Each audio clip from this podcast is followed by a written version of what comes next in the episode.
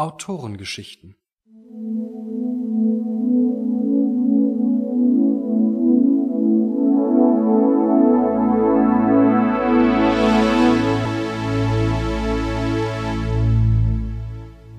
In der Reihe Autorengeschichten hören Sie nun Frühstück mit Leiche von Daniela Mattes, gelesen von Christopher Peters.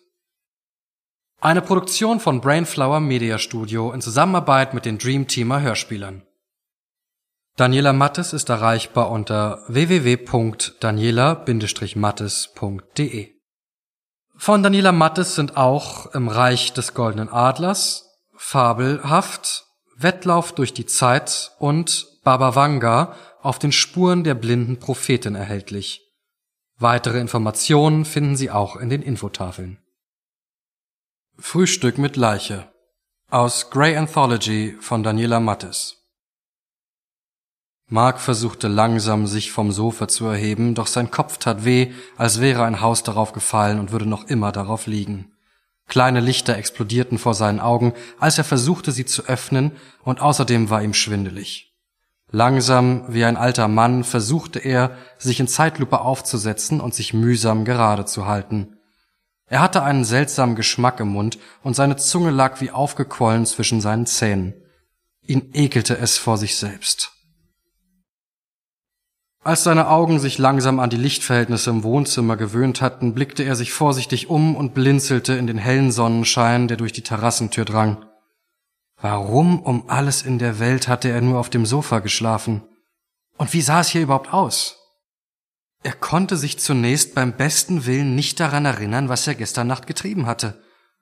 Überall lagen Pizzaschachteln, Knabbergebäck hübsch in den Teppich getreten, leere Flaschen, benutzte Gläser, Zeitschriften, DVDs ohne Hülle und Hüllen ohne DVDs.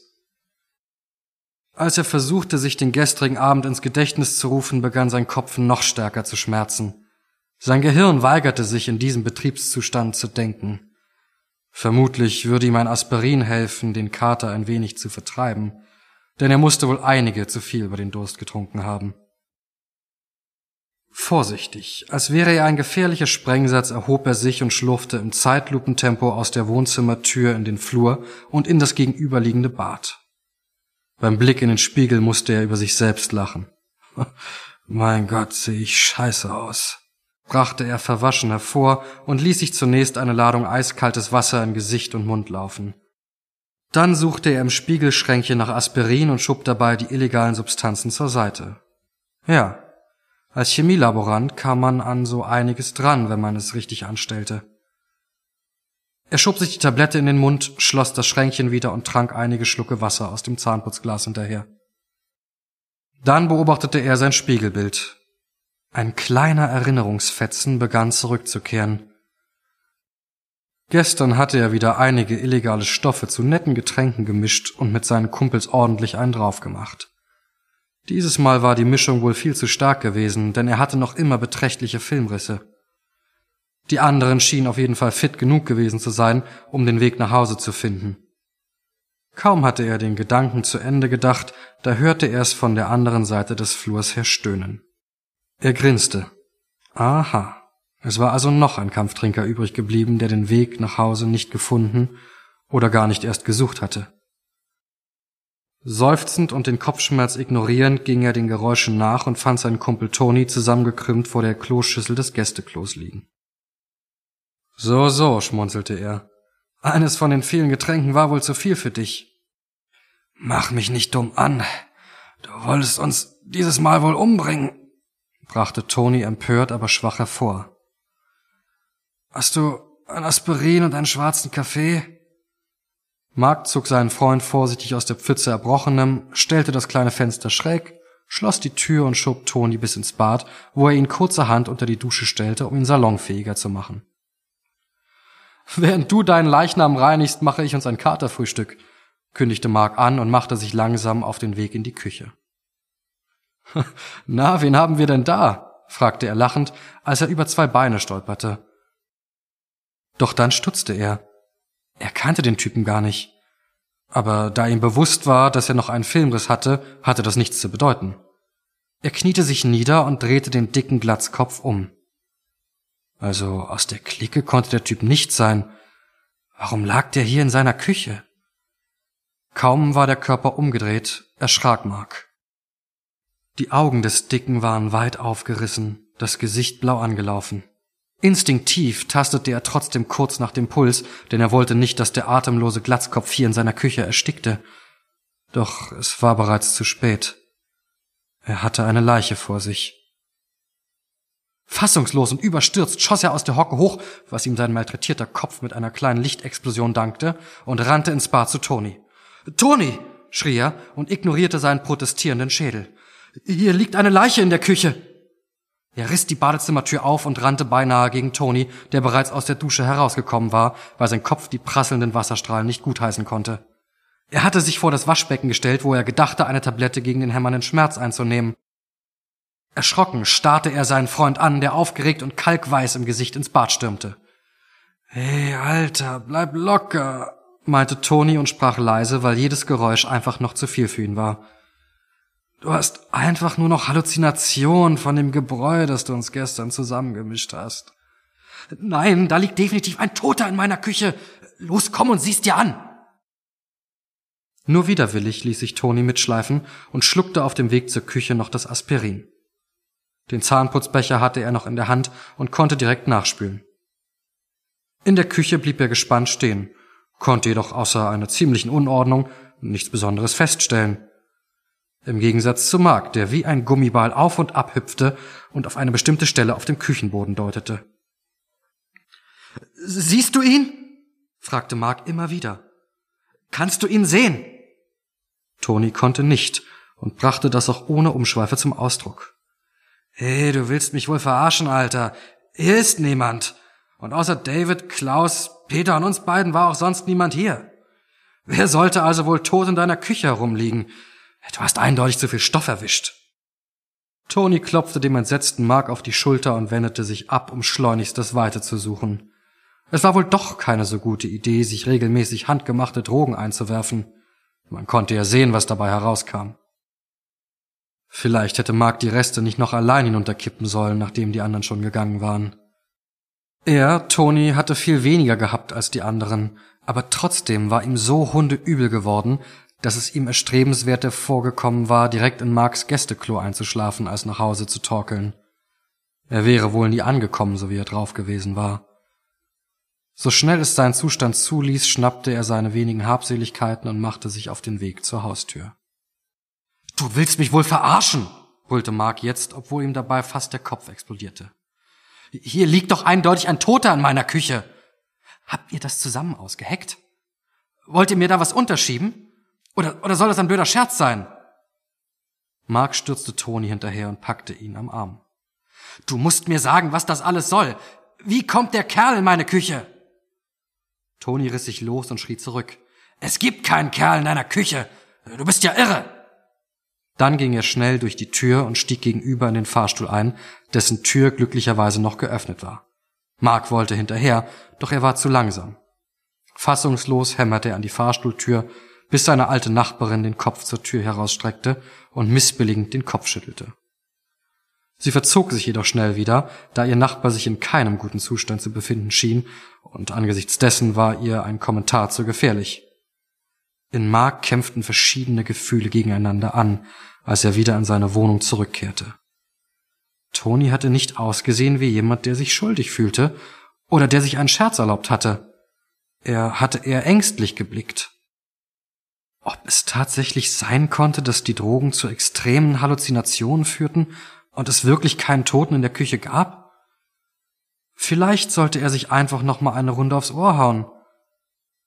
Wenn er wieder im Vollbesitz seiner geringfügigen geistigen Kräfte war, würde die ganze Sache schon anders aussehen. Ohne einen Blick in die Küche zu werfen, begab er sich direkt in sein Schlafzimmer, warf sich aufs Bett und schlief Minuten später traumlos ein. Als er gegen Nachmittag endlich aufwachte, fühlte er sich schon ein wenig besser.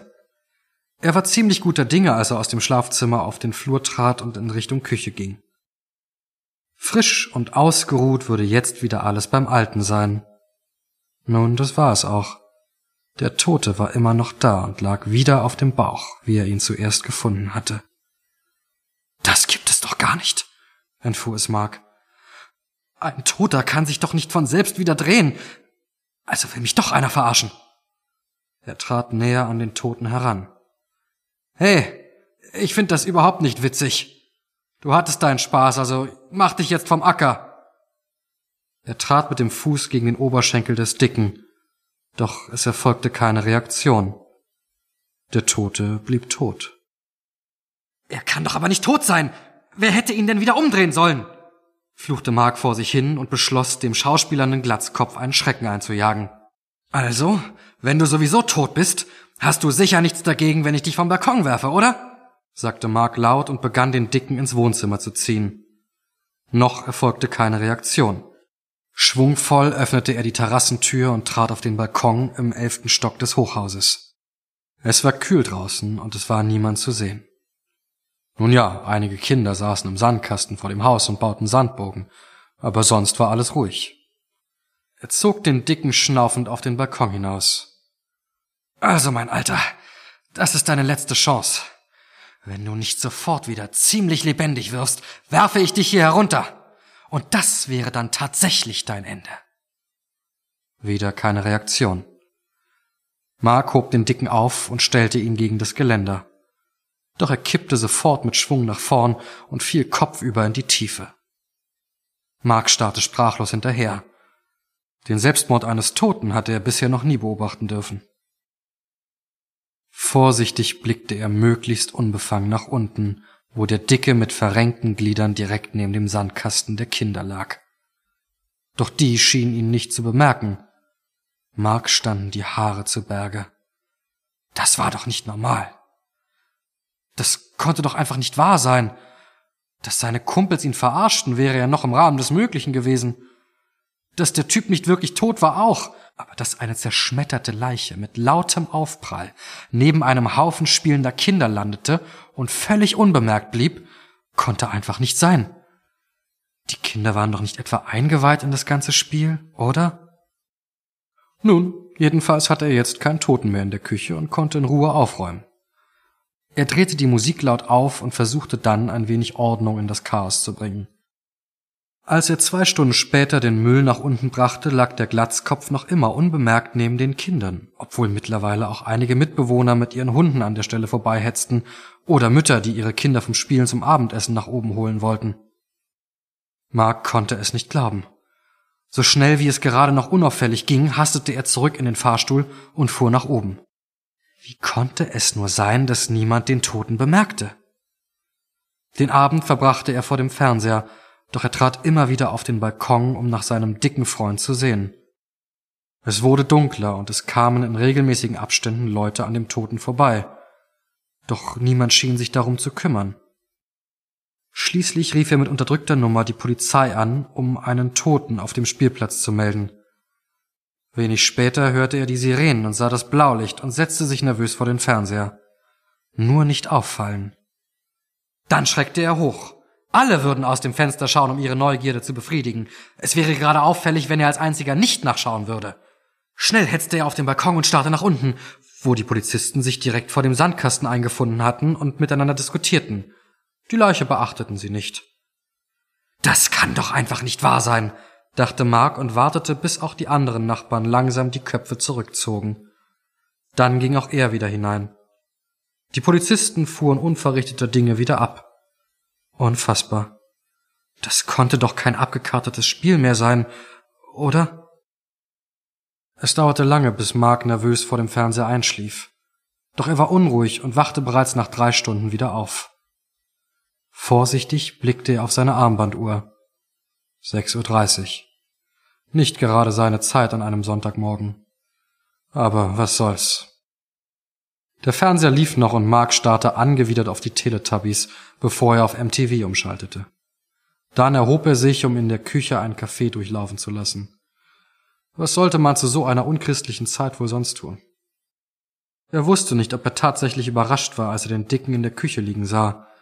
Genau so, wie er ihn beim ersten Mal gefunden hatte nur jetzt mit zerschmetterten Gliedern und ein wenig verrenkt. Mark blieb die Spucke weg und Angst kroch ihm hoch. Das war auf keinen Fall ein Trick. Das war absurd, das war widerlich. Fieberhaft überlegte er, wie er den Toten wohl loswerden konnte. Oder ob es doch nur eine Halluzination war? Es musste wohl eine sein, denn niemand sonst hatte den Dicken bisher sehen können. Na prächtig, schimpfte er vor sich hin und setzte sich wieder auf sein Sofa. Eine Halluzination kann man nicht beseitigen. Was soll ich da schon dagegen tun? Aber ich kann doch nicht mit einem Toten in der Wohnung weiterleben. Irgendetwas würde ihm einfallen müssen. Sechs Monate später. Mark hatte seinen Job gekündigt und saß unrasiert im Pyjama vor dem Fernseher. Sein toter Freund lag in der Küche und stank ordentlich vor sich hin. Seine Kumpels, die ihn gestern besucht hatten, machten sich ernsthafte Sorgen um ihn. Sie hatten die Leiche weder sehen noch riechen können und hatten Mark lediglich ins Gewissen geredet, die Finger endgültig von selbstgemischten Drogen zu lassen.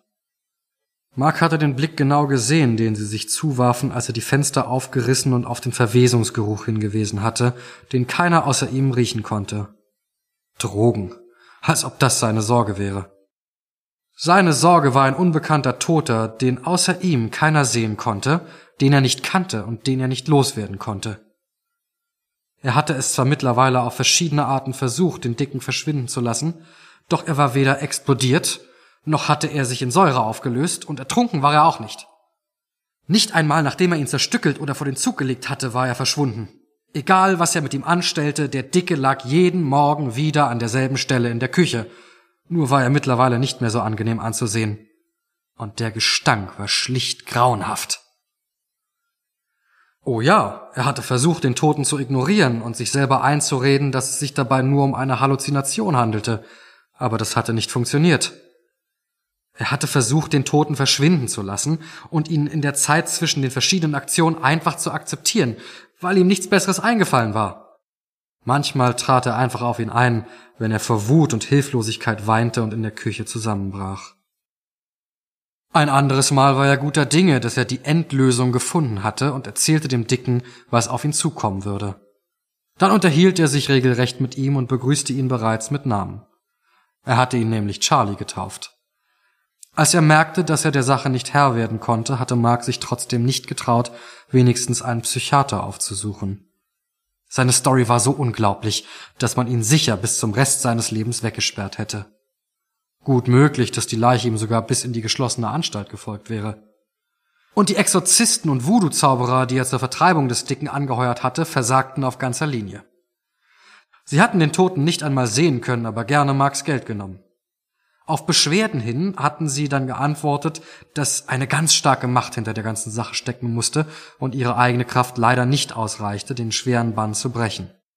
Dabei war den Zauberern die Sache selbst nicht ganz geheuer. Sie hatten noch nie solche hartnäckigen Fälle gehabt, wobei sie natürlich praktisch alle sowieso Schwindler waren und ausschließlich an Marks Geld interessiert, nicht jedoch an seiner Geschichte. So war Mark nichts anderes übrig geblieben, als sich selbst Lösungen einfallen zu lassen, die ebenso erfolglos wie sinnlos waren. Er wusste einfach nicht mehr weiter. Sein Geisteszustand wurde zunehmend umnebelter und seine Fehler bei der Arbeit häuften sich. Zumindest sein Hausarzt hatte ein Einsehen und schrieb ihn wegen eines Burnout-Syndroms eine Woche krank. In dieser Zeit traf er die Entscheidung zu kündigen. Er sah einfach keinen Sinn mehr in allem. Und so saß er auch an diesem Tag wieder verzweifelt auf seinem Sofa und spähte in die Küche, wo Charlie stinkend und rätselhaft wie eh und je einfach dalag und ihn durch seine bloße Anwesenheit verhöhnte. So kam es Mark zumindest vor. Wo sollte er nur hin, damit er endlich von dem Anblick des dicken Toten erlöst war?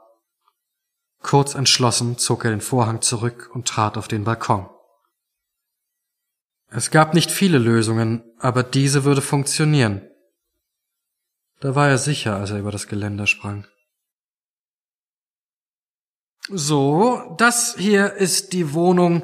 Wir können sie glücklicherweise sogar möbliert vermieten. Der vorherige Besitzer ist plötzlich spurlos verschwunden und hat alles zurückgelassen. Wir haben seine Sachen im Keller aufbewahrt und nur die Möbel stehen lassen. Selbstverständlich wurde alles gereinigt. Bitte schauen Sie sich in aller Ruhe um. Sie könnten bei Gefallen sofort einziehen. Der junge Medizinstudent blickte sich in der hübschen, sonnigen Wohnung nur kurz um. Was für ein Glücksfall. Er hatte nicht so viel Geld, um sich Möbel zu kaufen. Eine möblierte Wohnung würde ihm sparen helfen, Und wenn einer so blöd war, hier alles zurückzulassen. Ich nehme die Wohnung, verkündete er dem Makler und stellte seinen Koffer neben die Tür. Und ich werde auch gleich einziehen. Das ist schön, dass wir uns so schnell einig geworden sind, lächelte der Makler. Lassen Sie uns noch kurz die Formalitäten erledigen, dann sind Sie mich los und können Ihren ersten Abend im neuen Heim genießen. Zufrieden ließen sich beide Parteien auf dem Sofa nieder und unterzeichneten die Papiere. Dann verabschiedete sich der Makler und der junge Student legte die Füße auf den Tisch und lehnte sich zurück. Eine super Wohnung, freute er sich. Dann machte er sich daran, seine sieben Sachen in der Wohnung zu verteilen, um alles ein wenig wohnlicher zu gestalten. Stolz betrachtete er sein Werk, dann gönnte er sich ein Bierchen und einen Film. Wie schön, dass sogar der Fernseher noch hier war, und schlief prompt dabei ein. Die erste Nacht in der neuen Wohnung war angenehm gewesen und der Student wachte entspannt auf und streckte sich. Wochenende. Super. Da hatte er genügend Zeit für eine kleine Einweihungsparty. Doch seine Pläne änderten sich ziemlich abrupt, als er in die Küche kam und einen toten jungen Mann auf seinem Fußboden fand, den er noch nie in seinem Leben gesehen hatte.